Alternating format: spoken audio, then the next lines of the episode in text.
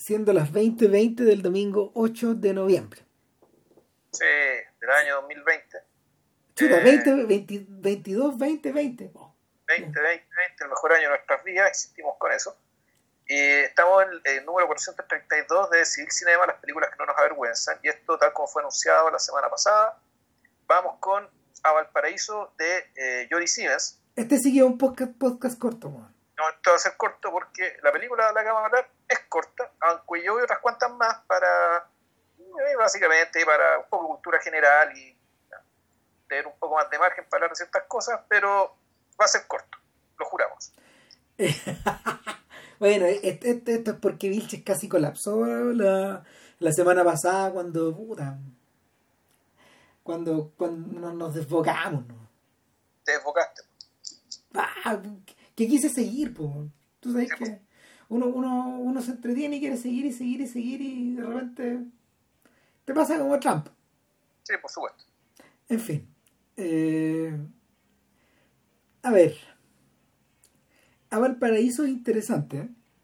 No solo porque es un documental eh, factura. No, no solo porque no solo porque es una de las obras emblemáticas de uno de los grandes documentalistas del siglo XX, sino también porque ocupa un lugar estelar en la historia del cine chileno. Sí, a ver, bueno, en realidad, más que, esto no es chauvinismo, ah, pero ¿No? no, no hay razón pero es raro el hecho de que una película de talla mundial, hecha por un tipo de talla mundial, se trate de Chile. Pues digámoslo, Chile no es importante. No, no. Es un agujero olvidado bueno, en, el, en el fin del mundo, ¿cachai? que vende piedras y madera, bueno, ¿cachai? del cual sí efectivamente sale gente brillante cuando en cuando, ¿cachai? Eh, puta, en general los más cuicos arrancan de su clase y se van a ir para allá, se van a ir por otro lado, ¿cachai? En cambio los de la clase popular, la mitad se va y la mitad se queda, ¿cachai? Y aquí muere con su pueblo. Ah, Eh, pero claro, Chile no, no es un país, no, un país esencial para nada, ¿cachai? Para la gente cobre y si es. Entonces, puta, claro, que haya llegado Jory Stevens, que, que haya hecho esta película, que la haya filmado, haya recogido al paraíso, después haya sido con locución de Chris Marquer y con música incidental que está en parte del Eru, es raro, ¿cachai? Es algo que no por el hecho de que estos personajes estén involucrados hace que la cosa sea buena, no necesariamente. Pero esta vez da la casualidad de que sí, la cosa es realmente muy buena. eh, por muchas razones. En, particular, a ver, para empezar, ¿qué es lo que, qué, es lo que para mí hace notable Valparaíso? Uno, uno en la capacidad de, eh, desde, desde la mirada de lo otro, digamos, desde la mirada ajena, darse cuenta eh, y captar eh, sobre todo aquello que no ha cambiado de la ciudad, ¿cachai? aquello que es permanente, aquello que estaba entonces y aquello que todavía está ahora. ¿cachai? Y, eh, y es impresionante ver la película y ver que puta, la gente sí cambia, las ropas cambian, los rostros cambian, pero sé que la ciudad no se ve muy distinta como está ahora. eh. Ahora bien, a propósito de eso, yo creo que lo que a ver, lo que vuelve, lo que vuelve a Valparaíso, eh, lo que vuelve a, a, a Valparaíso, a Valparaíso el documental, eh, tan singular, y tan singular también en la historia, en la historia documental de, de la segunda mitad del siglo XX, es que a ver, primero que nada, primero que nada, como, como, como Vilche acaba de decir, parece atrapar a la ciudad en una beta, en una beta perenne. No es un documental acerca de un momento histórico de la ciudad. No es un documental acerca de específicamente el transcurrir en el, el aquí y el ahora, sino que sino que parece sino que parece captar una especie como de de zeitgeist de Valparaíso del lugar del espacio No, bueno, es que el ojo, es que la, ojo de la bala sale hace tiempo ahí. Sí. Cuando aquí lo que captura es más bien, por decirlo, puta, una estructura. Puta, no, es que no estoy tan de acuerdo. O sea, yo, yo, yo sé que captura la estructura, pero además captura, captura Valparaíso en todos los tiempos. A eso voy. En todos los tiempos al mismo tiempo. Eh, y es por eso que, es por eso que se vuelve, es por eso que se vuelve tan particular, porque ocurre que en el siglo XX existía en, la, en, la, forma en que los tipos filmaban las ciudades, la filmaban de, de, de distintas maneras. En unos casos, por ejemplo, la, la, ciudad podía, una ciudad puede esconder otra, como dice Tom Anderson en la en su película sobre Los Ángeles, en Los Ángeles Place Itself, donde Los Ángeles aparecen mascaradas de múltiples maneras y nunca en Los Ángeles. En otras, en otras, en otras, eh, en otras, en otras obras, en otras películas y con otros cineastas, la ciudad está adelante y muchas veces eh, se intenta captar algo que, que está transmitido de manera inmaterial en una ciudad, como pasa en Chinatown, por ejemplo donde parte de la historia de Los Ángeles está atrapada. Eh, en tercer lugar, existen lo que eh, los europeos llamaron las sinfonías urbanas, que fueron bastante comunes eh, y se convirtieron en todo un pequeño género durante el auge del cine mudo en los años 20. Ahí está la película de Walter Gutmann de, de Berlín, por ejemplo. Claro, y la película de Sigabertov.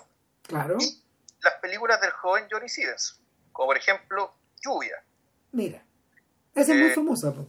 Esa es famosa, Reagan, que está en una película filmada en Amsterdam, donde el 14 minutos, está en YouTube, eh, donde el, en el fondo termina pasando, creo yo, lo mismo que muchos años antes, ¿se entiende? Lo mismo que decía, que, que el mismo gesto que hizo Ginás, Cuando hablaba de los balnearios. Y hacía la distinción entre la playa y el balneario que la playa, claro, es un, accidente geográfico. El balneario, en cambio, es accidente geográfico pero habitado. Y por lo tanto un lugar imaginario también. Es un lugar que la gente se imagina. Es un lugar respecto al cual la gente tiene expectativas. Y es un lugar que está, eh, que en el fondo existe para que pasen ciertas cosas. Que la gente quiere que pasen. El viendo Regel, eh, o Lluvia, de, de Yori tú te das cuenta que en realidad él, él lo que hace eh, no es hablar de la lluvia como precipitación. En el fondo que sería la precipitación sería el fenómeno eh, meteorológico, sino que eh, la lluvia es más bien lo que ocurre cuando cae el agua sobre una ciudad, o mejor, o cuando cae el agua sobre los seres humanos, sobre su hábitat. Entonces, en el fondo lo que hace, lo, que hace Yori Stevens en lluvia es mostrar un, fenómeno, que es un fenómeno natural, pero que tiene su efecto en un lugar artificial. Pero con la temporalidad es fenómeno natural, es decir, que empieza y termina. Entonces, primero está la ciudad andando funcionando de lo más normal, y empieza, a poco empiezan a llegar los síntomas. Se oscurece el cielo, empieza a soplar el viento. Y, pero el viento no, es que te muestre el viento que sopla, lo que te muestra efectivamente son los objetos de, de, la ciudad que empiezan a moverse las cortinas de las casas, los quitasoles en los restaurantes. Y empieza a caer la lluvia. Y claro, y la lluvia, ¿qué es lo que te muestra? Te muestra la lluvia cayendo en un canal, te muestra la gente andando con paraguas, te muestra otra forma, que la gente camina de otra manera cuando llueve.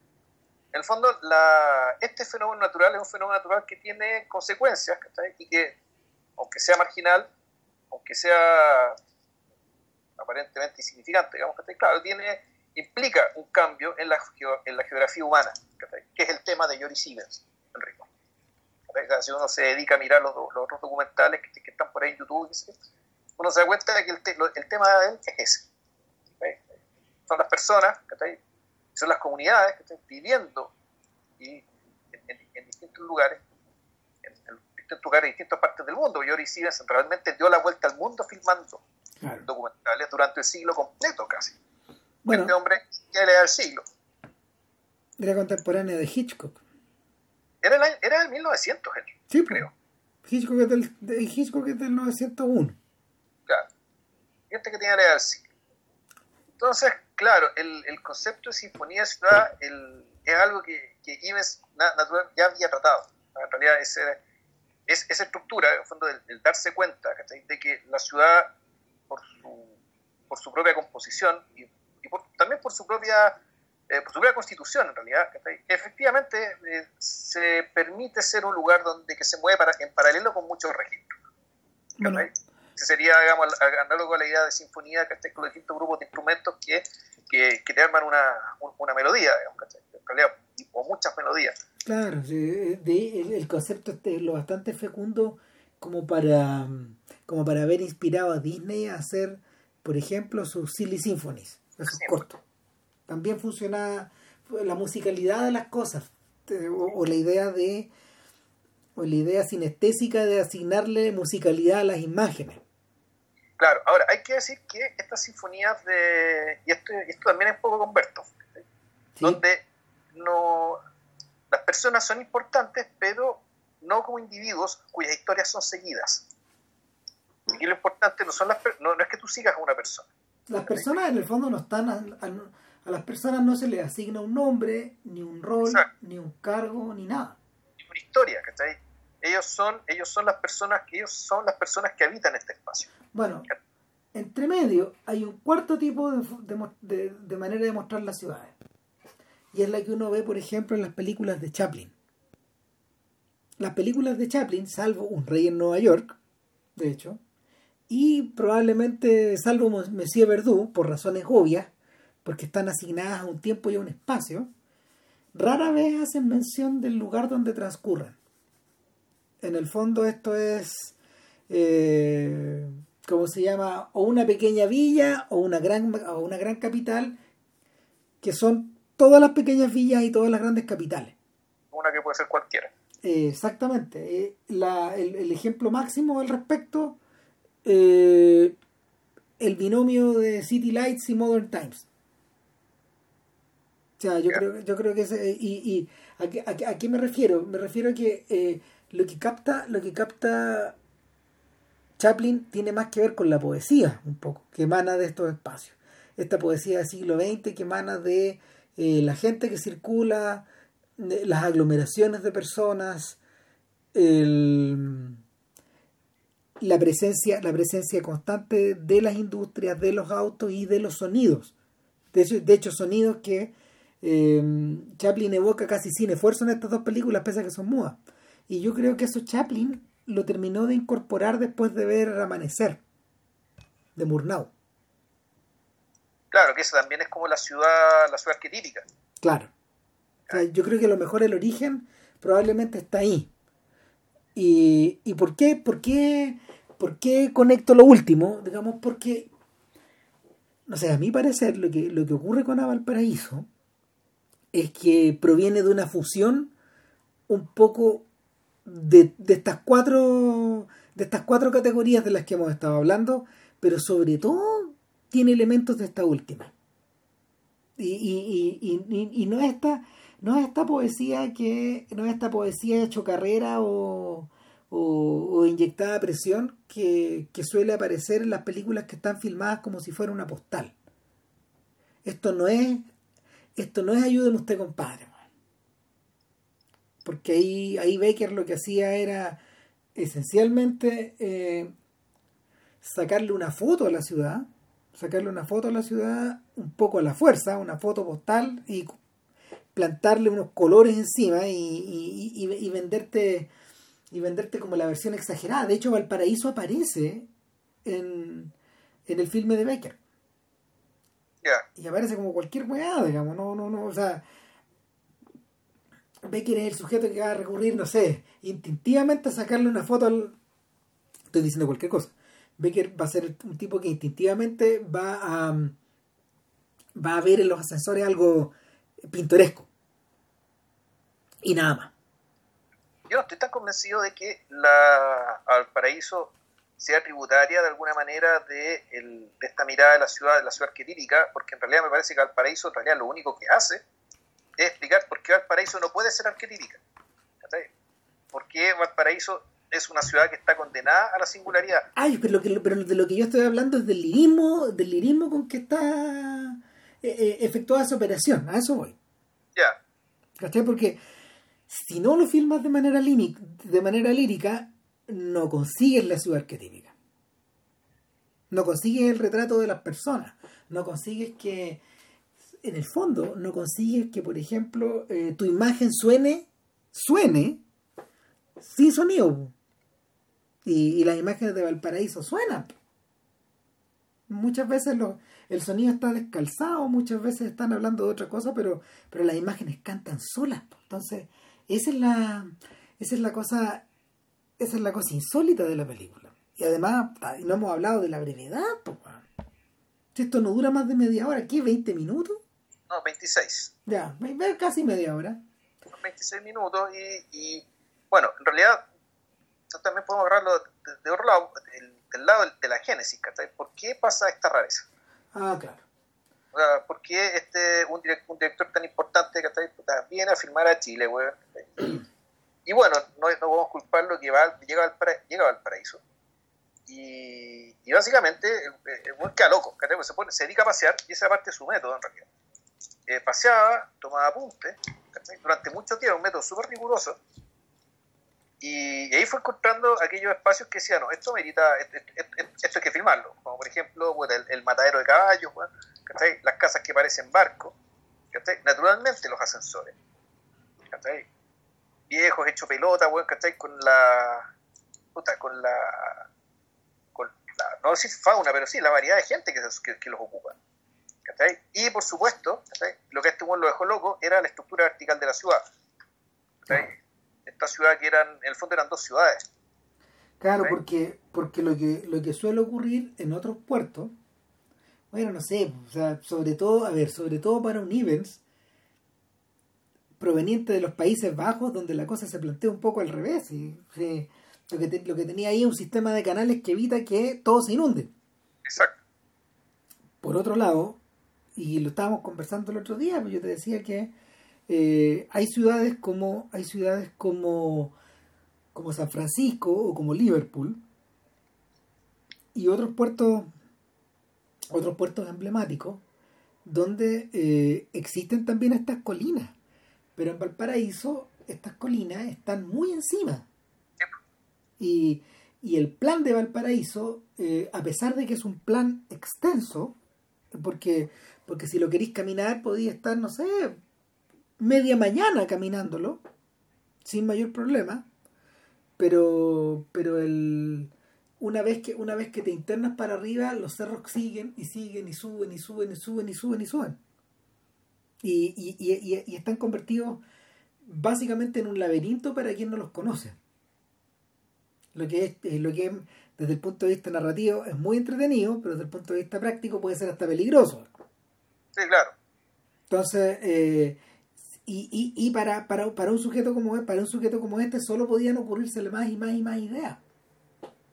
Ahora, lo, lo interesante acá es que eh, Evans, a ver, a Evans lo benefició mucho el hecho de y no sé si lo comentamos a propósito de otra cosa, pero el hecho de que a finales de los años 50 se produce, se produce en Chile em, no necesariamente un sacudón audiovisual en términos de, mayor producción, pero sí importantemente en términos de, de creación de masa, de masa reflexiva en torno, a, en torno al cine. Eh, es la aparición es la aparición del Instituto Fílmico de, la de Chile, que tenía su sede en la Universidad Católica, y por otro lado, em, por otro lado, la, el Cineclub de la Universidad de Chile. Que es el que invita a Lloricines. O sea, la Universidad de Chile es la que invita a Lloricines. Claro, pero el Cineclub, de hecho, después da origen al Centro de Cine Experimental, como en dos o tres años. Entonces, eh, ese Centro de Cine Experimental y a su vez el Instituto Fílmico de Chile dan vuelta de alguna forma la la manera como de relacionarnos con las imágenes porque porque hay clases por primera vez. Por primera vez hay clases de esto. Hay gente que puede tomar lecciones hay gente que está visionando películas en, con un sentido con un sentido educacional y al mismo tiempo con, una pata que es político-ideológica al final. pero todo eso, todo eso camina un poco hacia allá y es inexorable. El cine es un instrumento de cambio, es un instrumento de cambio social. Claro. Y Ori Stevens, digamos, efectivamente, un, hombre izquierdo, un hombre que, que, filmó, que fue a filmar a la Guerra Civil Española, eh, puta, el sitio, el asedio a Madrid, pues, el año 37, y en Madrid, por lo tanto, registrando puta, la, la, defensa de la ciudad, registrando el trabajo de los campesinos del ejido de Madrid, ¿cachai? Para poder eh, desviar el río y poder cultivar tierra para evitar el bloqueo y tener con qué alimentar a la ciudad cuando la bloquearan. De alguna manera Ivens, eh, desempeñaba, desempeñaba una versión modificada del papel de los corresponsales de guerra, pero pero un poco más en el sentido a lo mejor que eh, en el sentido de más, en el sentido de Orwell que en el sentido y de Robert Capa que en el sentido de un de un, eh, de un cronista de un diario tradicional. Claro. Es un poco eso. o también, también pasa lo que, lo que pasaba con Hemingway. Si también Hemingway, Hemingway es un sujeto que, sin duda conoció a Ivens. Bueno, en fin. Y compartían, seguramente tener compartir ideas y todo. Pero, pero el cuando, cuando Ivens llega, cuando Ivens, o sea, a ver, un poco antes, eh, la masa, eh, la, la, la voluntad ya estaba creada en el fondo, en parte por eso, y en parte por el interés de ciertos personajes en Valparaíso, como el doctor Francia, otro que debe haber conocido a Ivens también, eh, y, y, su, y su impulso por, por ir generando por ir generando a través de su cineclub en Viña una mayor cultura cinematográfica y, y progresivamente con la realización de con la realización de concursos de corto o de festivales de corto, etcétera, que redundan finalmente en el Festival de, Cine de Viña. Claro. Entonces, eh, este es el lado, a ver, este es el lado que a lo mejor se conoce un poco menos de, del cine chileno, porque no, no produce tantas películas, pero a la larga, a la larga genera la aparición de al menos cuatro documentalistas que fueron importantes. O sea, el primero, evidentemente, es el director de este centro de cine experimental, que es Sergio Bravo. Que, que, la, obra de Sergio Bravo es de podcast. De hecho, uno podría decir que Sergio Bravo es el primer realizador moderno del cine chileno. O sea, y, Sergio Bravo es un contemporáneo de Violeta Parra, fue pareja de Violeta Parra en algún momento. Sí, sí eh, la firmó, de hecho. Y, y, ella y ella aportó con aportó con bandas sonoras algunos algunos cortos de, de Bravo. Y, y Bravo para ese entonces estaba a cargo de estaba a cargo del, departamento. Bravo es un sujeto que no sé em, pese a ser una persona que entiende que es una persona que, que tiene su genio el hombre fue extraordinariamente generoso a la hora como de de apoyar a gente que se aparecía un poco de la nada para, para solicitar para solicitar ayuda o manos o, o, hasta materiales. De hecho, Sergio Bravo le regaló a, a Raúl Ruiz, a un Raúl Ruiz de 22 años, eh, material fílmico para que hiciera la maleta, su corto. Eran, eran rollos, eran, era material, película virgen de, perteneciente a la Universidad de Chile. Entonces, con sin Bravo no existe la maleta, por ejemplo, el corto. Entonces, eh, por ese mismo tiempo, por ese mismo tiempo, seguramente se deben haber terminado las gestiones para, para conseguir que Ivens viniera con su equipo y Bravo se convierte en el asistente de dirección de Ivens. Ahora, Ivens vino cuatro veces, porque fue un, fue un, un proyecto de, aliento un poco más largo. Mm. Y el proyecto filmó, Ivens filmó tres películas, ya siendo la más famosa naturalmente Valparaíso. Ya. El otro, bueno, otro cineasta digamos, que participó acá y que es importantísimo fue eh, Patricio Guzmán. Que venía, era alumno de eh, Rafael Sánchez. De, y Patricio Guzmán en esa época era un alumno de la Universidad Católica. Ya. Estudiaba ahí en el Instituto Fílmico de Chile. Entonces, tiene que, tiene que, ¿cómo se llama? Tiene que, tiene, tiene que haber sido muy cabro, no sé, me imagino, ¿qué habrá tenido Pato Guzmán ahí? Yo creo que cerca de 20 años. Que hemos dicho, eh, no hemos dicho que cuando se filmó la película, esta película se filmó en 63, sí. en 64. Claro. De eso estamos hablando, de esa época estamos hablando. Ahora, no hemos mencionado probablemente al otro peso pesado importante de esta historia, que es Chris Marquer que, que, de hecho sin las palabras que Marquer aporta en la narración, eh, a Valparaíso no sería lo que era, lo que es. O sea, sí, ahí hay, hay, algo importante que, mira, en la raíz, en la raíz de bifurcaciones hay un artículo bien choro, bien bueno, de, sobre esta película, sobre su génesis y sobre algunas de sus características. Una de ellas tenía que ver con el hecho de que esta película es contemporánea, o salió un poco después eh, de la explosión del cine, de lo que se llamó el cine directo, del cine encuesta, de Jan Hus, por ejemplo. Chronique de Unité. Chronique de Unité, película de podcast, pero por todos lados, que es una deuda de 11 años. Ya, pero la vamos a cumplir. ¿Sabes qué? Yo creo que en la sección tiremos la cadena, weón, bueno, de que hacer el podcast esta weá. No, la otra semana, Ya, weón. Ya, sí, se acaba la weá. y claro, pero efectivamente se había convertido en una tendencia muy grande, ¿cachai? Una, una, había mostrado una enorme potencialidad, ¿cachai? Para, sobre todo para dar cuenta de aquello que, que Ram dice que Valparaíso, a Valparaíso no quiere, ¿cachai? Que es, que es el zeitgeist que está acotado un momento. Claro. En tu ET tú lo que tienes efectivamente es que a través de esta de esta sinfonía, que ya es una sinfonía de una ciudad, sino una sinfonía de personas, una sinfonía de opiniones, y una sinfonía también de historias, de, de historias de, personas que venían de, distintos, de distintas procedencias, que tenían distintas eh, experiencias de vida, y que están todas en París, y todas llegaron a París de una manera distinta.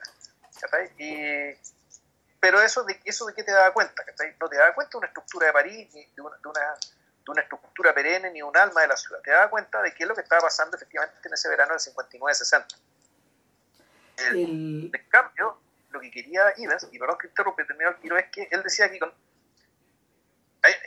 ese cine tiene un montón de potencialidades, que puede lograr muchas cosas, pero a él, para lo que le gusta hacer, no le servía. Él necesitaba una voz única para poder articular en el fondo estos dos temas que me interesan, que era, que era este, esta meta poética descriptiva de las cosas y de aquella esencia permanente de las cosas, pero también el, el, el, carácter político de esta realidad, y no político partidista, siendo, que, siendo él un hombre de izquierda, digamos, claramente, y, y no político propagandística, pero sí, este, eh, eh, Ivens, le, le, interesaba articular estas dos cosas, pero para eso necesitaba una sola voz que podía ser una voz como la de Chris Marker, o podría ser una voz absolutamente poética, que como la que utilizó en una película que filmó después, que se llama Pour Mistral, que está dedicada al... Que, está bien, que se parece bastante al paraíso. Bueno, es prácticamente paralela, si es la película que hace de justo después. Claro, y la hace, y Le Mistral es, un viento que hay en la Provenza, y es, y es interesante que ahí eh, y volvemos al tema de la geografía humana, que en el fondo aquí la, película un poco toma la voz, toma, toma el papel, incluso se atribuye las tomas del viento. Pero no es un viento, no, no, es el viento como fenómeno geológico, perdón, meteorológico, sino que también el viento eh, también impactando en la vida de las personas. de hecho hay, hay, una secuencia bien bonita en que cuando el viento en el fondo llega al cuerpo de una persona, la cámara se congela. ¿Cachai? Y te muestra, claro, y te muestra a hartas personas de un pueblo en la Provenza, algunas son en la Provenza, puede ser Toulouse o alguna otra, la verdad no lo sé, eh, pero donde volvemos, El, lo que está siendo registrado es el fenómeno, pero el fenómeno impactando en las personas. El, sin embargo, para, para ello igual necesita, volvemos, una voz, en este caso es la voz del viento, el caso de Mistral. Y el caso del paraíso era un poco su propia voz de turista, ¿cachai? O mejor más que turista, de viajero. En ese sentido, la película tiene, y el, artículo que el artículo de la, de la revista de Bifurcaciones en ese sentido era, era bien, era, bien, ¿cómo se llama esto? Analítico, acertadamente analítico, al decir que esta película era una sinfonía de ciudad, por un lado, y también un travel ¿cachai? Un, un, diario de viaje. Es un poco eso. O sea, de hecho, de hecho cuando uno, cuando uno escucha la narración de Valparaíso, uno de inmediato piensa en Sans Soleil. Sí. En, un en ese Travelogue. O, o, en la transfiguración del Travelogue, porque claro, es, un filme mayor, entonces es la, es la, puerta de llegada a muchas cosas, incluyendo eso. O sea, y el... O sea, es un viaje, es un viaje entre viajes. Eh, mm. Pero estáis viajando dentro de los distintos viajes que, involucra el, que, involucra Sans Soleil. Claro, lo, lo, que, pasa acá es que, es bien posible, es bien posible que a, Ivens le haya pasado a propósito de Hitchcock, a propósito de Hitchcock, a propósito de John Ford, a propósito de Jean Renoir y de toda esa gente nacida al comienzo del siglo XX, eh, las cosas que estaban viendo y que les resultaban evidentes en ese momento, en ese cambio de década, apuntaban a una transformación grande, por un lado, pero no necesariamente una de la que ellos se fueran a, a hacer cargo. El mundo de Ives uno lo puede buscar más atrás, de hecho. O sea, tiene que ver con Flaherty, tiene que ver con Flaherty. Y, y, y, con otros... Y, y, claro, y, con mucha gente que ni conocemos también, digamos, gente... De hecho, a mí me impresionó mucho cuando vi ayer el del puente, que dejó otro corto de eh, otro corto de, de, de que se trata de un puente mecánico en Rotterdam, que también tiene el ciclo este de un puente levadizo, que un puente que se levanta, para que pase un barco y después se baja. No es ni más ni menos que eso, ¿no? 14 minutos para mostrarte este proceso. Eh, pero que ahí lo llamativo, lo interesante es que es una. En el fondo, lo, que estáis viendo, que es la impresión que de un, de un ser humano que se da cuenta que las máquinas se están apropiando de la ciudad. ¿Por qué? Porque este puente levadizo en realidad no es más que una máquina que hace que, que le da, que permite que pase una máquina de modo que y la otra la otra máquina quede esperando. Y las personas realmente no se ven, solamente se ven las manos. Y en algún momento se está acabando, de repente te muestra, mira hacia el cielo y pasa un avión. Claro, ellos, ellos y metiéndose en el mundo de, de Jack Tati y de Jerry Lewis. De hecho, mundos donde no hay personas. Claro, un, poco eso y, también. Sí, en realidad es eso. Mm. Pero 1927, o 28. Claro, es que, bueno, vuelvo, o sea, piensa que este gallo es contemporáneo de, de Teodoro Adorno también y de esas personas que, que captaron, que captaron esa transformación, pues. O sea, tenía estos tipos que de alguna forma se negaban o en el fondo les resultaba chocante la transformación, que ahí podéis meter hasta los dadaístas si queréis. Y por otro lado tienes a, eh, tienes a sujetos como Murnau y como Hitchcock que, que, utilizaron esos recursos y esas máquinas para, para hacer poesía. Claro.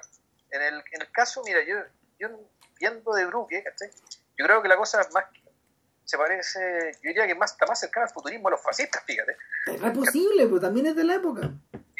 En el sentido de que el, no, es, no, es, no, es, el temor lo que uno ve acá.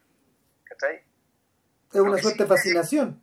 Eh, lo que, yo creo que lo que ves es, algo un poco inaudito, que, que efectivamente la, el ritmo de la vida es el ritmo de las máquinas. Acuérdate que de esa época también provienen las primeras historias de robots, pues, Sí, no, también estás pensando, no sé, pues en, en Metrópolis. Pues. Mm. Eh, ahora, pasa otra cosa, y es que eh,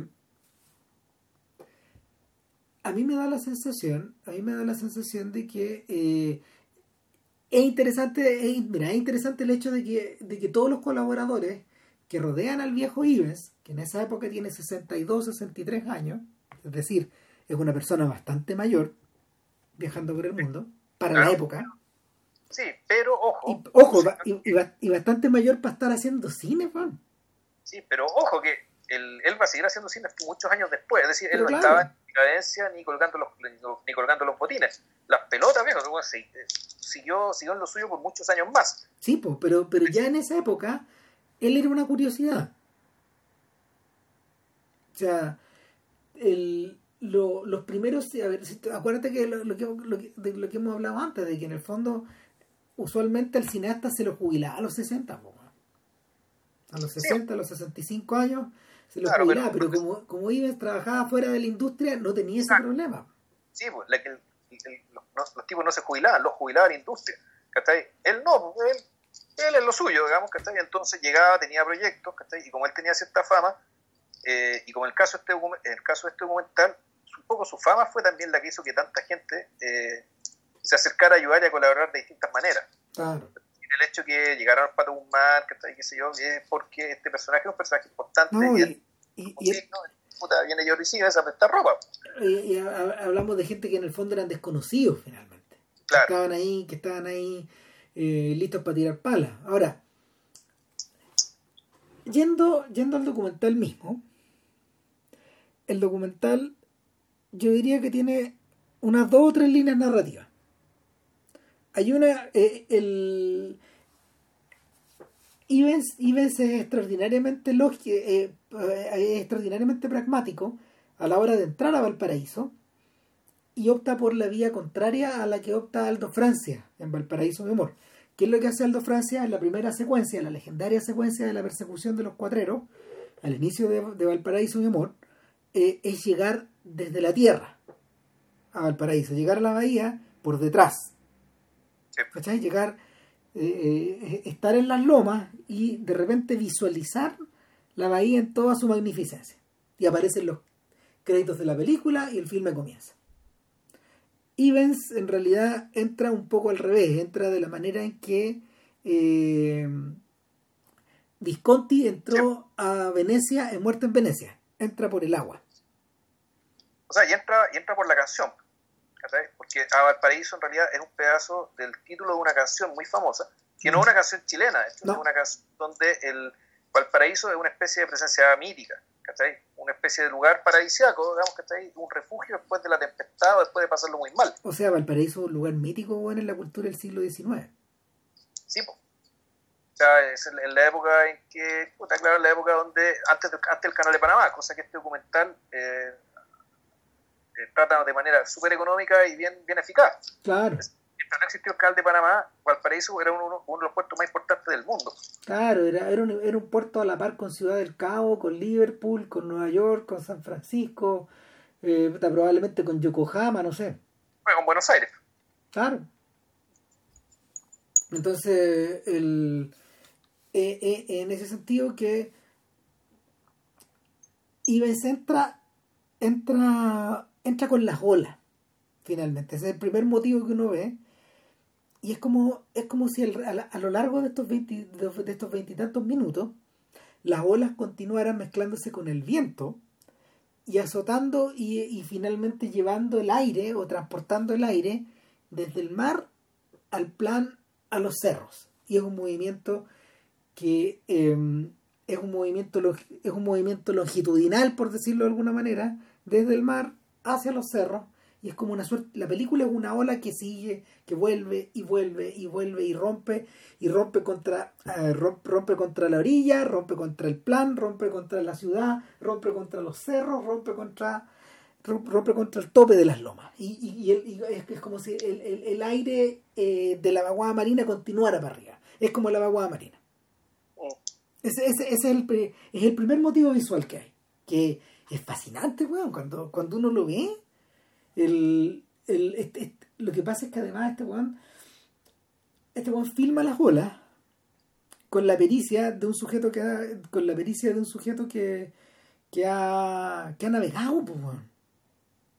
No, no, no, no, no está eh, eh, en ningún momento te, en ningún momento te, te da la sensación de que te da la sensación de que el personaje se vaya a perder, nos conduce hasta arriba. Y, una vez que el movimiento, una vez que el movimiento, eh, una, una vez que queda claro que el movimiento es hacia arriba, Ivens puede tomarse un ascensor y la verdad es que es impresionante, uno no sabe ni cómo lo hacen, da la sensación de que estuvieran parados con la cámara arriba del techo del ascensor o algo así. La cámara tiene alas y, y asciende a una velocidad que ninguna grúa eh, o que ningún riel podría conseguir entonces, la energía que, la energía, la energía, el vector de energía que se, que, que se libera cuando, cuando empieza a subir la cámara por los ascensores es intoxicante, Y, y, es veloz, y es intenso, y es vertuviano. Sí. o sea, no, no, no hay nada que hacer. Y el, esa es una cosa, esa es una cosa que está presente en toda la película. Otra cosa que está presente en toda la película es lo que mencionaba recién JP. Eh, una extrema economía, mm, una extrema economía, una extrema economía verbal, sobre todo a la hora de ubicarte en el tiempo y en el espacio para poder contar los elementos, eh, los elementos claves y mínimos con los que tú vas a situar a Valparaíso como puerto importante, como un lugar especial y eh, como una especie de como una especie de o sea es, un, es una ciudad que de alguna manera al haber existido durante tanto tiempo y al haber, al, haber tenido tanta importancia, es como que acumular capas geológicas de cultura, una encima de otra. Claro, o, o una al lado de la otra, digamos, también O al lado del otro, tal, cual. El tema palimpséstico, digamos, esto que haya un arco de triunfo, o que haya un Sporting, un, un sporting clásico inglés que está ahí en Viña, eh, que no lo mencionan, pero también la, cultura alemana, digamos, que también está muy presente. Claro, la forma, en que, la forma en que están presentes de alguna manera todos los marinos que pasaron por ahí, todos los barcos, todos los, todos los comercios, etcétera. O sea, Ives tampoco lo menciona, pero a Valparaíso fue donde llegaron las primeras cámaras, las Edison y las Lumière, que filmaron la ciudad por primera vez, que filmaron Chile por primera vez. Lo primero que fue filmado en Chile fue Valparaíso, de seguro. Evidente, no, no, no llegaron, no, llegaron a lomo de mula por, por la cordillera, no, llegaron por el mar. Claro. Lo más probable es que hayan llegado comisionados, quizás desde Buenos Aires, pero es, mucho más probable que lo hayan hecho desde bajando desde el norte, a lo mejor, probablemente desde, San Francisco, o quizás desde, no sé, desde el oriente también, no sé, quién lo sabe. Si la, historia, la historia de cómo se reparten los operadores de Lumière por el mundo es, infecciosa también. Por todas partes y en una suma corta de años. Entonces, eh, el, esa, es la segunda, la segunda sensación. Y lo tercero, lo tercero ya tiene que ver como con las asociaciones libres que, el texto de Marquer eh, a paso muy seguro va, va generando. Y ahí se, ahí se produce un poco, ahí se produce un poco el efecto de estas sinfonías de caras también. A partir, pero a partir de ella, y eso como que en el, en el artículo sobre la película, el, texto de Marquiere a posteriori, ¿cachai? Sí. Lo, primero que está ahí, y siempre estuvo ahí, fueron las imágenes de lo que le llamó la atención ahí, ¿cachai? El, yo creo que hay, un, hay, un, hay una, una cuarta cosa, ¿cachai? Que para mí tiene que ver con la, tiene que ver con las geometrías, ¿cachai? Como Valparaíso, como también un poco como espacio ciudad abstracta, ¿cachai? Porque básicamente la, los cerros cubiertos de casas, ¿cachai? En el fondo te arma, ¿qué es lo que te arma? Te arma un, un conglomerado de cubos, ¿cachai? Eh, que en el fondo que están copando un espacio. Y que son muy atractivos para ser filmados. Son atractivos para ser filmados, El... Porque claro, son, son raros, son atípicos, ¿cachai? Pero, pero también, y, puta, que también uno podría decir, sugieren, sugieren, se puede decir pobreza, ¿cachai? Pero también es una imagen estética en sí misma. ¿cachai? Creo que también están puestos y trabajados, ¿cachai? Como, como, como decirlo, como una forma extraña, ¿cachai? Eh, y muy particular, pero de algo en común a todas las ciudades, que volvemos, que es la geometría, que es la regularidad. Y esta de aquí es una regularidad, porque son formas geométricas, pero dispuestas de una manera increíblemente irregular. Entonces, en ese sentido, Valparaíso también es, parte, es como todas las ciudades, pero al mismo tiempo y es como ninguna. Claro. Eh, otra cosa que es interesante es que eh, Ives empieza a crear esto en un momento en que por debajo por debajo se está mm, se están gestando otros fenómenos. Eh, y desaparece en el mapa cuando los nuevos cines latinoamericanos poco a poco comienzan a asomar la cabeza en Argentina y en Cuba. sobre todo en Argentina primero. De hecho, ahí, hay harto paño de cortar todavía porque no hemos hecho nunca un podcast de ese, de ese mundo, de hecho, salvo el de Fabio. No, y la hora de los hornos, nosotros hicimos la hora de los hornos hace muchos años. Claro, pero, pero a propósito de Don Pino, que tenga buen viaje.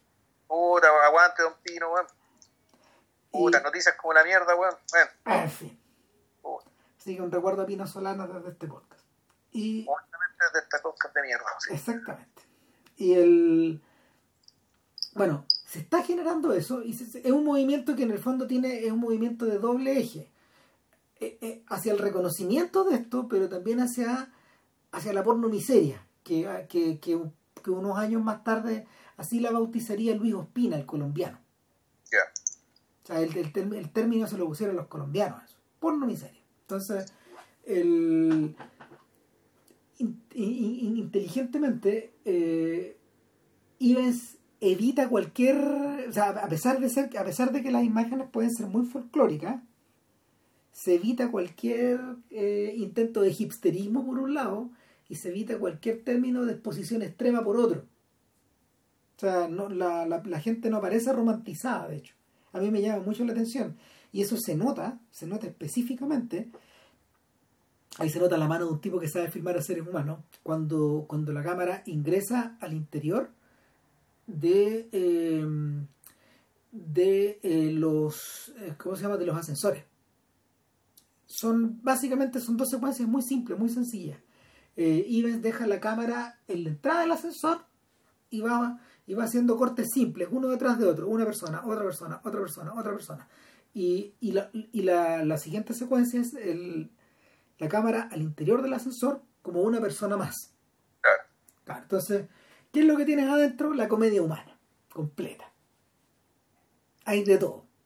Hay oficiales de, Mono, ma- oficinistas, Paco, no sé, o gente Claro. uniformada creo que hay. oficiales de marina, hay sujetos, hay sujetos que llevan, hay sujetos que llevan muebles adentro, hay gente que lleva comida adentro, hay gente que va de vuelta a la casa, hay cabros chicos que vienen de vuelta al colegio o que van al colegio, en fin.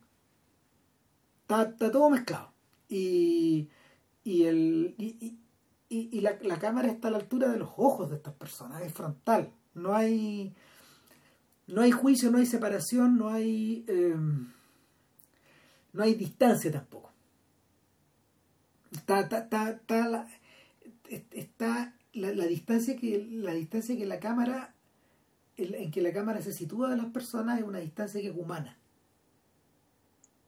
¿Cachai? No, no, no, no caes en el peligro, por ejemplo, de estas fotos, de estas fotos épicas de, de Sebastián Salgado donde se le pasa la mano, por ejemplo.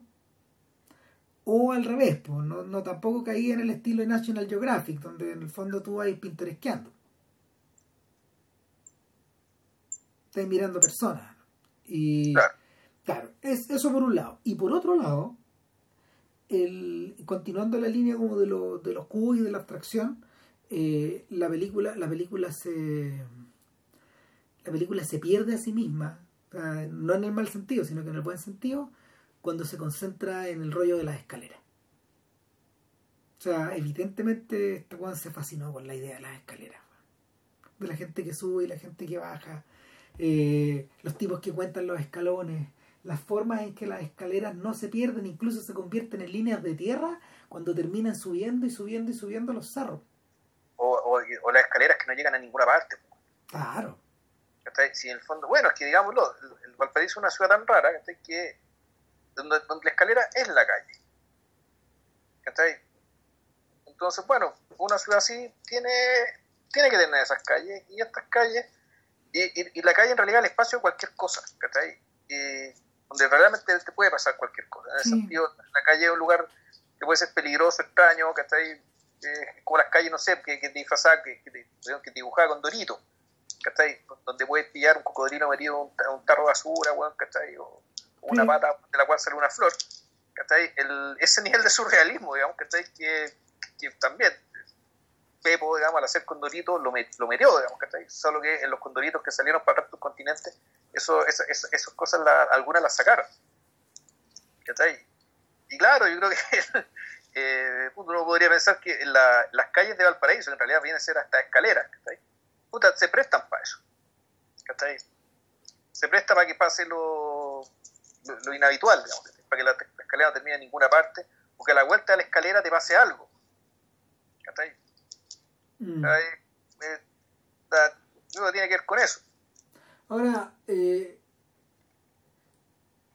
esto no está ocupado en el sentido de la narración de Marquer, no está convertido todavía en estos laberintos visuales y mentales de Level 5, por ejemplo, o de Sans Soleil, o, o de estas otras obras que eh, eh, en, en las que en las que finalmente Marquer termina por, por arribar, una vez que ya entra de los 70 a los 80 el todavía no está ahí o sea no no porque porque el marqués de esa época escribe un poco como como Hugo Pratt describe las calles de Venecia en Fábula de Venecia Claro. claro que, que a propósito de puertos digamos. a propósito de puertos y de de de conexiones finiseculares un poco Sí, pues. Y el lugar es raro, ¿cachai? Sí. El lugar es. El yo creo que ahí está el tema. Además, lo raro es lo impredecible. La sensación de lo impredecible. ¿Cachai? De hecho que, claro, de que, y que bueno, en realidad uno podría pensar que la, la ciudad medieval europea, yo creo también se presta un poco para eso. ¿Cachai? Donde al revés, fondo, y, y, eso era lo normal. Lo que pasa es que nosotros eh, crecimos en ciudades que están hechas para ser predecibles. O sea, cuando, cuando tú camináis, por ejemplo, por las secciones por las secciones medievales de, de no sé, de Barcelona, por ejemplo, o de alguna otra ciudad similar, eh, existe ese factor de impredecibilidad. Te perdís también. Te perdís, Y está hecho claro. que te perdáis, digamos. Ahora, interesante, como dice Vilcher, las ciudades eran así Sí, lo que, lo que, lo que cambió es que las weas se quemaron, o en el fondo se utilizaron, se utilizaron alternativas de control de, de control de población, de, control de circulación, o, o, o, de al mismo tiempo alternativas que fueran más seguras porque esas ciudades se incendiaban también. O sea, o pasan muchas cosas. En el caso de París, que la, la cuestión la barrieron completa, el barón Hausmann remodela la ciudad, con el objetivo principalmente de que fuera más fácil emplazar cañones para reprimir a la gente. Claro. Por ejemplo, pero en el caso latinoamericano al revés, como las ciudades se fundaron desde cero, tenía la tabula rasa para, para fundar la ciudad de la manera más racional posible, que es el esquema del damero, que todas nuestras ciudades latinoamericanas tienen. Sí. Y, y, por eso para nosotros es normal el tener una ciudad que urbanísticamente está pensada para ser predecible. Y por lo tanto, Valparaíso, siendo, siendo una ciudad chilena, latinoamericana, es una excepción. Y una, ciudad nueva al mismo tiempo. Porque, una, porque Valparaíso, claro, dice que tiene por 150 años, pero en realidad el Valparaíso que conocemos no tiene más de 200. No. O sea, Valparaíso antes de... Eh, para la época de la independencia, Valparaíso que con suerte tenía 5.000 habitantes. No, sí, era una bahía pequeña. Donde en el fondo era la bahía de Santiago. O sea, era, claro, era el puerto al cual llegaban las cosas para llegar a Santiago. Valparaíso se vuelve importante ya eh, el, por ahí por el 1810, 1820. Entonces, el, a ver, a mí me da la sensación, a mí me da la sensación de que eso Ivens lo resuelve muy bien, porque, porque parece estar narrando en el fondo la, la historia de una ciudad de revolución industrial un poco, o afectada, afectada de lejos por la revolución industrial. Y, y por todo y, y, por todos estos cambios de la modernidad. La, la ciudad de Ivens es una ciudad moderna, de hecho, pero al mismo tiempo laberíntica. Y, y, y, eso es lo que la vuelve eso es lo que la vuelve tan tan especial. Ahora es una ciudad, claro, o sea, más que bueno, industrial no es, porque en realidad Chile nunca fue industrial. Pero le llegan los ecos, a eso voy. O sea, había ciertos íconos, ¿por qué? Porque en Valparaíso estaban los, básicamente los empresarios británicos, los consignados de las empresas británicas que traían lo que llegaba a la modernidad para acá era el consumo, ¿cachai? nunca la producción. ¿cachai? Y claro, el, en Valparaíso donde primero llegaban estas cosas, ¿cachai? y por ejemplo también las cámaras, como hablamos hace un rato. El, entonces, claro, es una ciudad más que industrial, absolutamente mercantil, completamente mercantil y una de las ciudades mercantiles más importantes del mundo en su tiempo. Y eso está, todavía está, y va a estar para siempre también. Y, y el, el, hecho de que se declare patrimonio de, de la humanidad y toda la vaina, principalmente en la zona del plano, eh, es precisamente reconocer eso. En el fondo está reconociendo, reconociendo en realidad el, un, un, periodo histórico. Y mejor dicho, una ciudad que es un, una especie de museo de ese periodo histórico, que todavía lo conserva. Claro, a mal traer a rato, pero ahí está. Ahí está, sobre todo en el plano. ¿Por qué? Porque los cerros todo se puede quemar. Oye, Vilches, ese es el plan. Yo también me sorprendí. Yo pensaba que era el plano, pero el año pasado caché bien y en realidad se refieren al Damero, a la zona que es de América. Ya. ¿Qué se le llaman plan? Plan. Así no, no, sé, o sea, eh, no sé por qué no le, o sea, no sé por qué es plan, pero no es plan. O sea, no, cosas, cosas, okay. cosas que no aprende a la fuerza. Claro, entonces el por una parte, y bueno, y bueno, como, como, buen, como, como buen marxista, digamos, que no está haciendo propaganda, pero que tiene mirada marxista, ¿cachai? Puta, también están las contradicciones. Sí. Y, y, la contradicción flagrante, eh, puta, al borde de lo criminal, digamos, ¿cachai? Es que, efectivamente tú tienes esa ciudad, Con esa riqueza, con esa riqueza acumulada, digamos, con el testimonio de esa riqueza pasada, también, pero al mismo tiempo. Puta, con lugares donde la gente no tiene agua. Y donde la gente tiene que organizarse para lograr tener agua potable. un suministro regular de agua potable. Y, y, y, nuevamente, con una economía impresionante, este juego muestra que por décadas, de décadas, de décadas, estas personas han vivido aferradas con las uñas a los, a los cerros, construyendo sus casas, construyendo sus cubos, construyendo esta, estas cosas, estas cosas tan pintorescas, tan pintorescas desde lejos, pero que son, son, son trasuntos de, son trasuntos de soluciones a estas carencias, Exacto. Que puta, el ingenio nacional peleando contra la pobreza con la precariedad, ¿no? Claro, y que, y que se despliega, se despliega sin límite, aparentemente. Y zafando, ya está viviendo como, como, como vivían todos como viven, todavía viven muchos chilenos hasta ahora, zafando, eh, zafando, y eh, entonces, claro, hay cosas que te, también te hablan un poco más que el futuro, de aquello que eh, periódicamente hay que hacer nomás, Que en el fondo es juntarse a conversar para resolver los problemas acuciantes. Y en este caso, una asamblea de vecinos que estáis dando la pelea para que poder tener un suministro regular de agua potable. O sea, ver eso, ves, ver eso justamente en este periodo. Ahora, obviamente que peguen los cachos con nosotros, ahora que ahora que empieza la discusión constitucional y todo eso, ahí tenéis finalmente, ahí tenéis finalmente gente que no tiene otro remedio, porque de verdad no tiene otro remedio, que eh, tratar de hacer fuerza un poco en conjunto. Ahora, eso se sigue produciendo permanentemente en los cerros. Sí, claro, y aparte, bueno, y, la otra cosa, y, por qué? Porque los cerros tienen, tenían aquel entonces los mismos problemas que tienen ahora. Digamos, digamos que eh, parte de la estructura de la, de la película, voy a llegar al punto rápido, es que, es decir, bueno, y por, y por, eso es que además la película eh, te hace un retrato tan, tan, tan lúcido, ¿cachai? De la ciudad permanente, es que te ancla la ciudad a los elementos. A los elementos, a los elementos, aquello que está antes de que llegara, antes de que hubiera personas ahí, los elementos, los elementos siempre están, y están y se combinan de una manera, digamos, que le da su particularidad y su identidad a la ciudad. Entonces los elementos en Valparaíso partieron por el mar, porque bueno, llegaron por el mar. También está el sol, porque como es una, una especie de anfiteatro, digamos que el sol siempre está ahí, como que siempre está ahí el sol. Después está el viento, porque hay mucho, por el lugar en el, cual se encuentra la ciudad, y en la medida que hay sol y hay viento, está el cuarto elemento que es el fuego. No, porque se te está yendo los cerros. Claro. Ah, bueno, la tierra. Claro, No sé, la, la, la, forma en que la forma en que la forma en que Ives hace, hace ese punto es alucinante, porque porque llega llega hasta ahí como si nada. Sí. Cuando, cuando ya estamos cuando ya estamos en la recta final y tú decís, bueno, ¿y qué, qué va a mostrar este weón? Porque ha mostrado de todo. Eh, entre paréntesis, por ejemplo, ha llegado a mostrar hasta Pablo Neruda, porque obviamente Pablo Neruda eh, claro, tenía en la Sebastiana. Claro, que, que la Sebastiana, la, la Sebastiana eh, todavía estaba adentro, ¿no? Sí. Claro, es, una, es una casa tan particular, porque primero que nada, al revés de lo que o sea, no, está encaramada en un cerro, primero que nada, está, está en un cerro, pero no encaramada, no, no en su vida y, es una casa vertical. Sí, que está al lado del Terro Mauri. Es claro, es una casa, es una casa vertical que sube hacia arriba y que el viejo hizo crecer un par de pisos más. En el fondo, Neruda, así como, así como, así como en Isla Negra, pensó en una especie como de arrecife.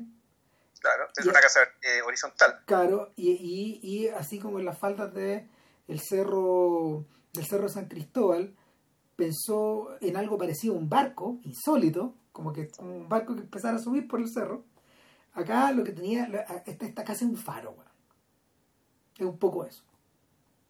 Y la parte que es vertical de la Sebastiana claramente es un, un faro y, los patios de la Sebastiana, bueno, son otra cosa, digamos. Eh, pero, pero, el, pero la, la estructura de la casa continúa hacia arriba y hacia arriba y hacia arriba y hacia arriba y lo que hay arriba en la última en, en, el último piso ahí mirando el guardafaro este weón.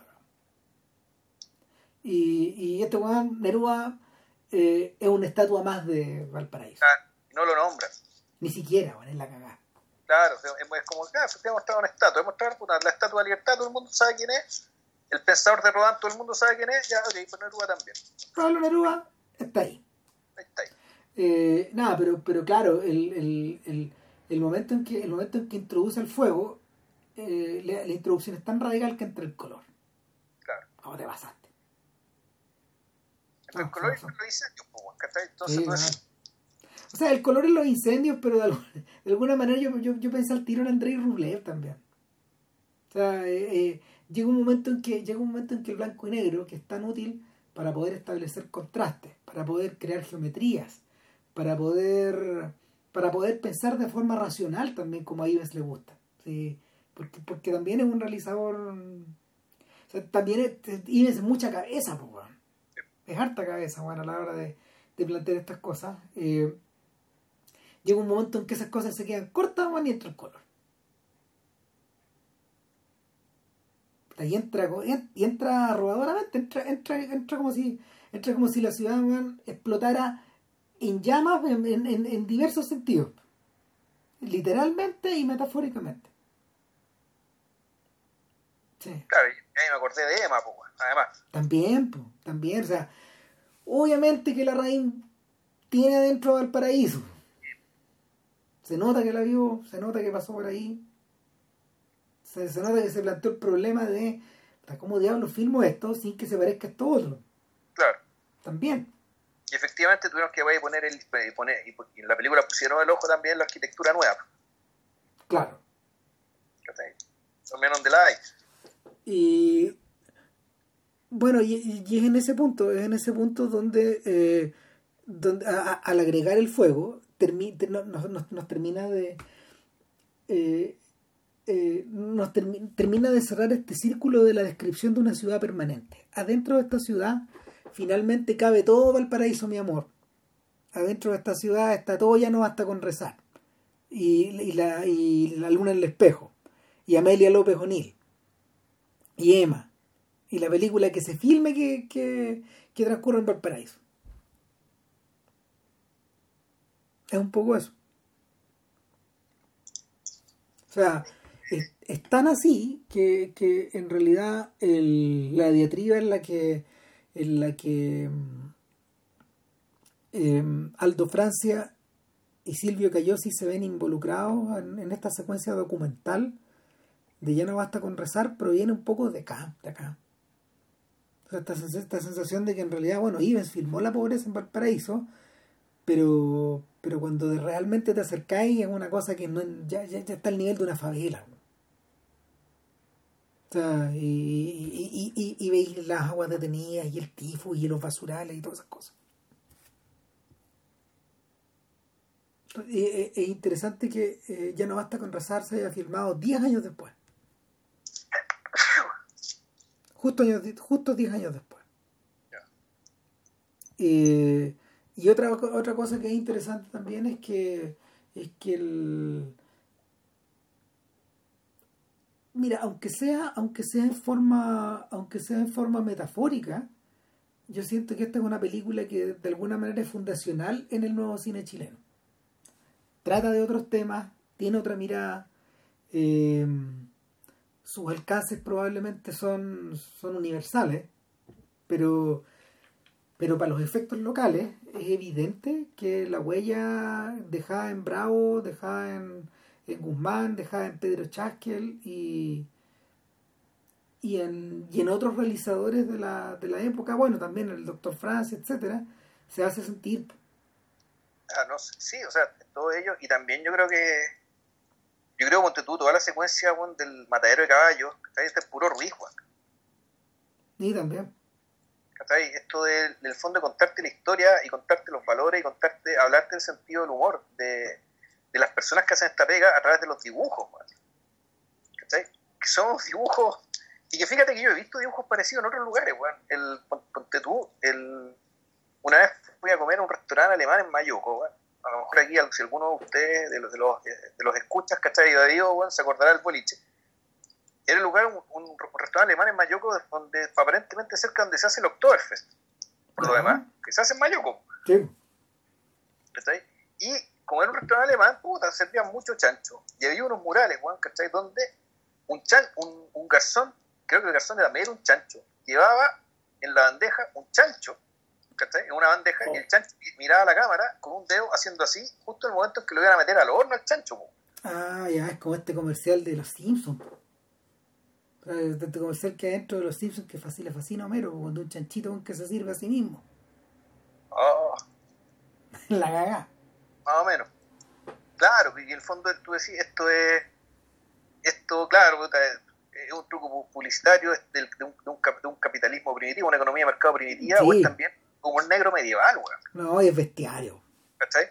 Eh, yo, creo, yo, yo creo que la cosa viene, viene, viene de ahí, weón, ¿cachai? Como de los chistes respecto de la peste, weón, ¿cachai? Como de, ese tipo, ¿cachai? De gesto, ¿cachai? De- como de ahí viene, ¿cachai? Y ahí está. Entonces, a lo mejor más allá de donde venga es que ta- está y todavía está. No, eso no se va a ir. Ojalá que no, po, O sea, el criterio con que alguno de los murales del estallido está hecho refiere precisamente a esa, esa sensación particular a veces.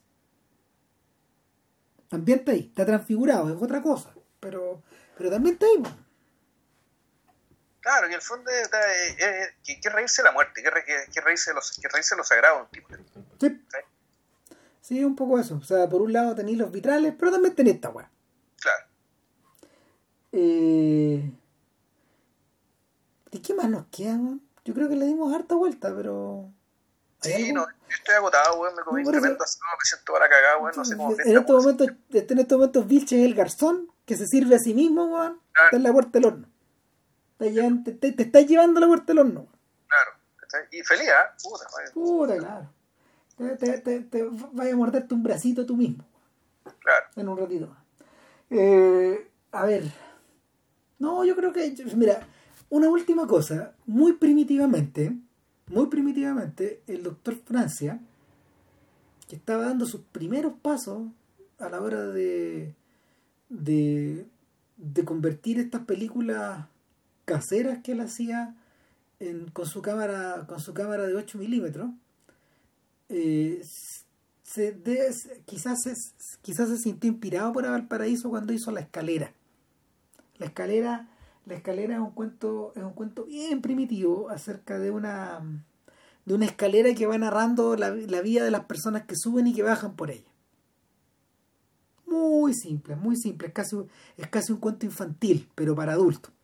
Es un, cuento muy simple, con moraleja, casi para adultos, pero eh, pero la, referencia bien, es bien innegable. Se siente ahí. Además, está esta idea de, de que la escalera es la columna vertebral de la ciudad, finalmente.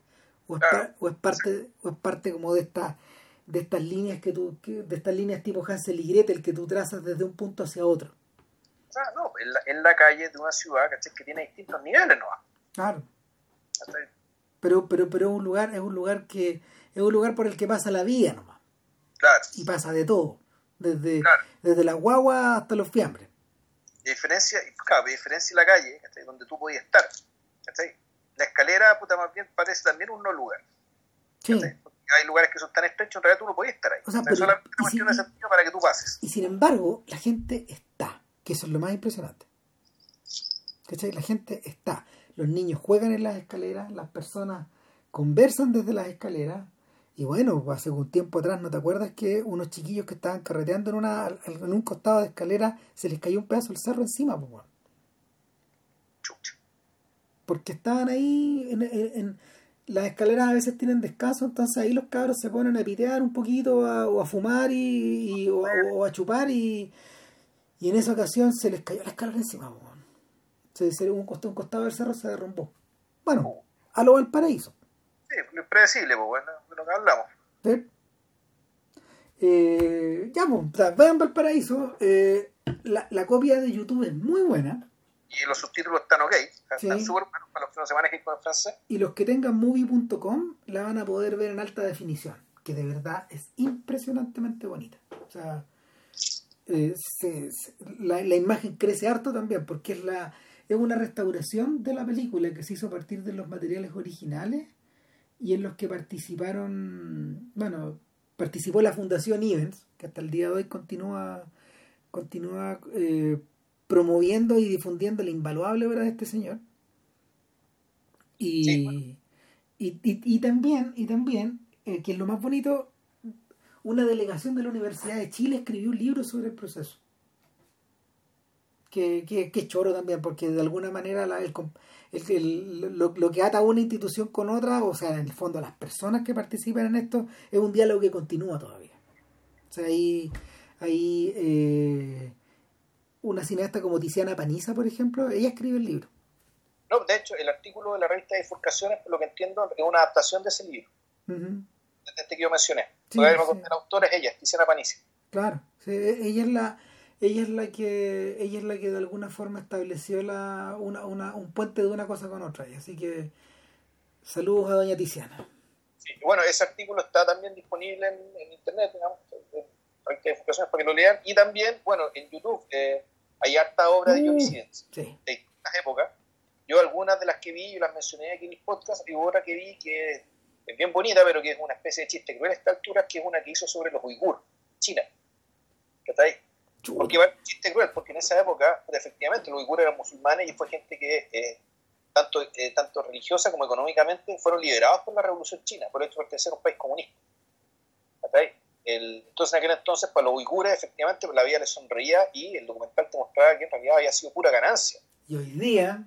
Y hoy día, puta, tienen a millones de gente en campos de concentración y reeducación, ¿cachai? Puta, para que por lo menos que renuncien a su idioma y renuncien a su religión, Claro, hoy día hay un genocidio, Puta, sí, pues entonces, puta, ¿qué va a hacer el pobre maestro Vivens, De la cuestión de que la, esta voy a terminar así, pues. Las cosas cambian. Oh. Bueno, próxima semana, entonces, Chronique de un ET o El hombre que sería rey o no sé qué cuestión. No, Chronique de un ET, ¿por qué? Porque en el fondo es, hay que tirar la cadena a Ramón. En realidad, tenéis razón. Además que a Jean Rouge le debemos varios podcasts y por algún lado hay que empezar. Hay que empezar por alguno, porque de Houston ya hemos hecho. Pues. Sí, claro. Hicimos Fat, City y ¿cuál más? ¿Cuál hicimos, pero? The Dead y Fat City. ¿Hicimos Fat City? Ah, no, no hicimos nunca Fat City. ¿Hicimos The Dead nomás? Yo creo que hemos hecho otra de... Hoy estamos viejos. Cago todo. Cago todo, sí. Pero creo que hicimos otra de Houston, ¿no? No me acuerdo cuál. Sí, eso estoy pensando, pero no me acuerdo cuál. No sé, bueno, si era, claro, Oh. oh. Lo hicimos bajo el volcán. No. Tampoco hicimos Sangre Sabia y no hicimos Moby Dick. No, no hicimos La Noche Liguana. Y no hicimos Los Inadaptados y tampoco hicimos Marlowe. No, o sea, Sam Spade. No, no. No, o sea, es que no hicimos otra, Juan. ¿O sí? Bueno, si Marco se acuerda o alguien se acuerda, que nos haga acordar por el comentario. Sí, pero entonces, pero en principio, entonces vamos la próxima semana con Jonique Duneté de Jean Rouge y Edgar Morin. Ojo, es, no es solo Jean Rouge que hizo esa película. No, no, no, no, es Edgar Morin. Morin, sí. Eh, Morin. Está vivo, ¿no? Sí, bueno, va a cumplir 100, bueno. O sea, eh, Morin es un. A ver, para los que no lo ubiquen mucho, y yo creo que este va a ser un buen momento para poder hablar de él, Morin junto con. Eh, a ver, junto, junto con André Bazin y junto con, con Jean Mitry, deben ser tres, deben ser, y, echemos ahí a correr a Sax Dané, debe ser, eh, forma parte como de los teóricos más importantes del cine, de la historia del cine y de la historia del cine europeo y francés. O sea, sin Morin no, no, no, no, no, no existe, ¿cómo se llama? La conexión, la conexión con la psicología y el cine. Eh, eh, estoy hablando de los años 50. O sea, no, es importante el hombre. Entonces, eh, pero el tema es que no es solamente importante en el cine, que es además un, un personaje que fue director del UNESCO, ¿cachai? Que son de un intelectual cabal. Sí, no, grande, grande, grande. Un grande, digamos, ¿cachai? Con un hombre, no sé, un hombre universal, pero un hombre que efectivamente tenía la mirada puesta en muchos lados. Y el cine era solo uno de ellos. O sea, y eso también te da como una medida de, del tipo de persona que era ya Bush, que también se escapaba del cine. Es más grande que el cine. Ya. También, o sea, también. Ya, bueno, pero eso queda para el próximo. Eso. Así que nos vemos. Chau. Que esté muy bien.